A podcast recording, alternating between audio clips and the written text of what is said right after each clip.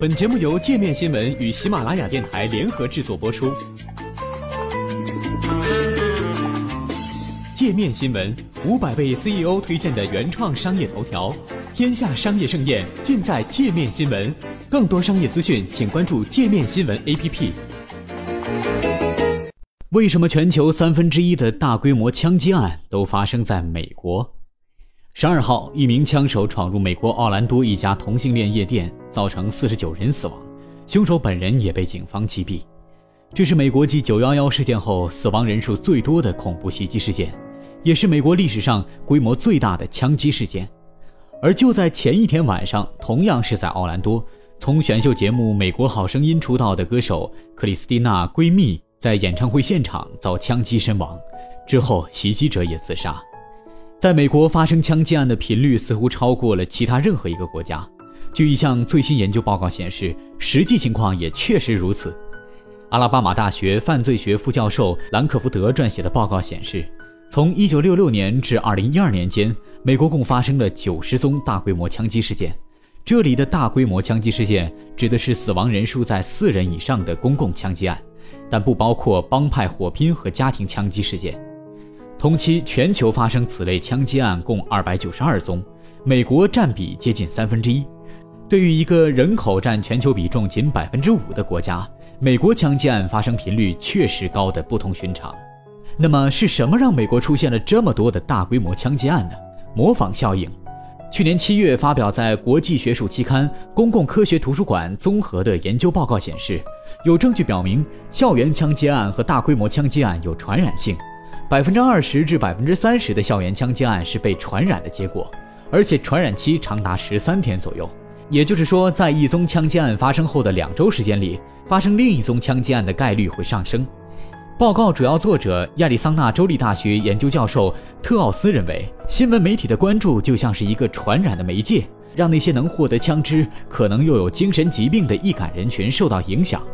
数据显示，一旦此类易感人群从媒体上获得了枪击的消息，他们就更有可能采取类似的行动。媒体报道量的多少是决定是否出现模仿效应的关键。西北大学犯罪学家利文指出，过度的媒体关注才会产生模仿效应，这相当于是把恶魔变成了明星。美国的模仿效应格外明显，因为人们在美国比其他国家更容易获得枪支。兰克福德认为，能否获得武器是预测此类枪击案的重要指标。人手一枪，美国拥有的枪支数量超过了世界上任何一个国家。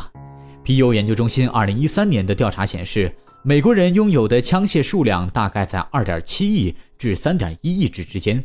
按美国3.19亿人口计算，平均每个美国人就拥有近一支枪械，而实际拥有枪支的美国人比例略高于三分之一。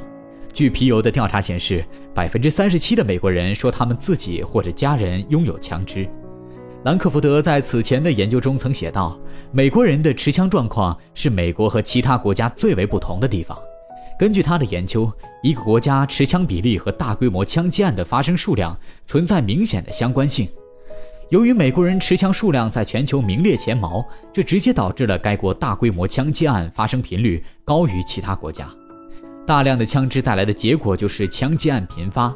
此前有报告显示，美国每天平均有超过九十人死于枪下，既有他杀也有自杀。在拥有枪支第二多的国家印度，民众持枪的数量大概有四千六百万支。尽管印度人口数量超过十二亿，但该国在大规模枪击案数量排名中连前五名都排不上。更为严格的枪支管理是枪击案减少的重要原因，比如在澳大利亚。在一九八七年至一九九六年发生了四宗大规模枪击案之后，该国舆论开始反对持枪。之后，国会通过了更为严格的控枪法案。从那以后，澳大利亚再没发生过大规模枪击事件。然而，美国的情况和澳大利亚非常不同。皮尤研究中心另外一项调查显示，在美国发生轰动一时的大规模枪击案之后，美国人反而更倾向于拥有枪支，而不是像澳大利亚那样支持更严格的控枪法案。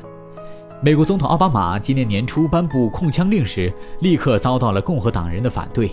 他们中的许多人认为，控枪令只会伤害守法的美国人。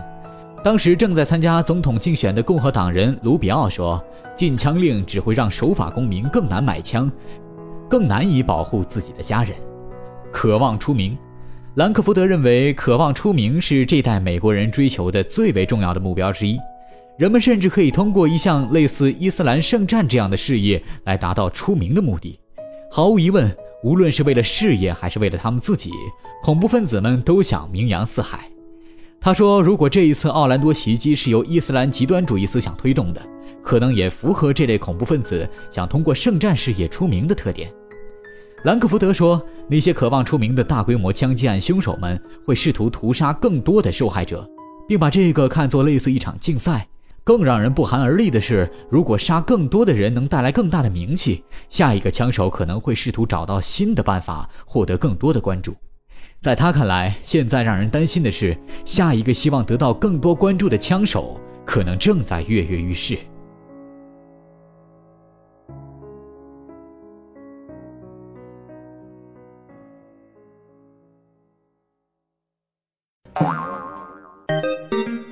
还想了解更多世界各地的商业趣闻，请关注“界面天下”频道微信公众号“最天下 The Very World”。